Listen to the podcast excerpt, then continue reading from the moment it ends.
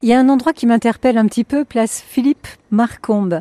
Alors, euh, c'est marqué Galerie du 2, c'est marqué apéro tricot. Complet. Bon, bah écoutez, tant pis. Mais j'aimerais bien savoir, alors il y a des pelotes de laine en vitrine. On va aller rentrer voir ce qui se passe dans cet endroit. Vous pouvez m'expliquer, vous êtes sans doute la, la personne qui tient cet endroit Oui, je m'appelle Émilie.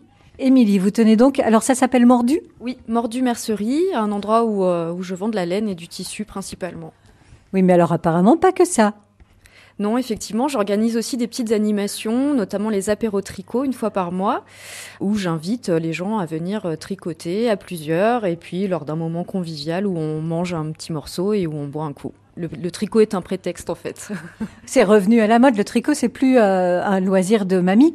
Non, pas du tout un loisir de mamie, c'est un loisir pour tous les âges. Euh, Beaucoup de, de- de jeunes qui se mettent au tricot, qui ont envie de, de faire euh, des choses eux-mêmes, et puis euh, c'est intemporel en fait. Vous faites des ateliers aussi Oui, des ateliers euh, tricot, couture.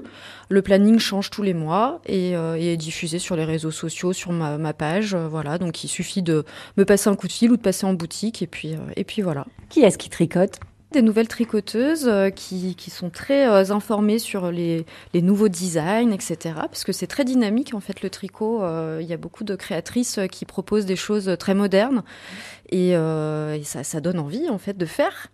On est dans la période des grosses mailles un peu, des grosses couvertures très épaisses, des grosses grosses écharpes. Oui, on est vraiment là-dedans en fait. Dans les gens ont envie de tricoter des, des choses volumineuses euh, dans lesquelles euh, s'en mitoufler euh, tout l'hiver. Est-ce que vous trouvez qu'une femme qui tricote c'est sexy Très. Ah oui, c'est sexy, ouais.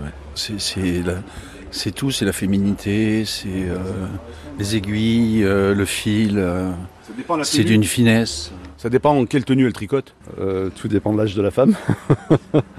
Peu importe. Je veux dire, tout dépend de sa tenue après.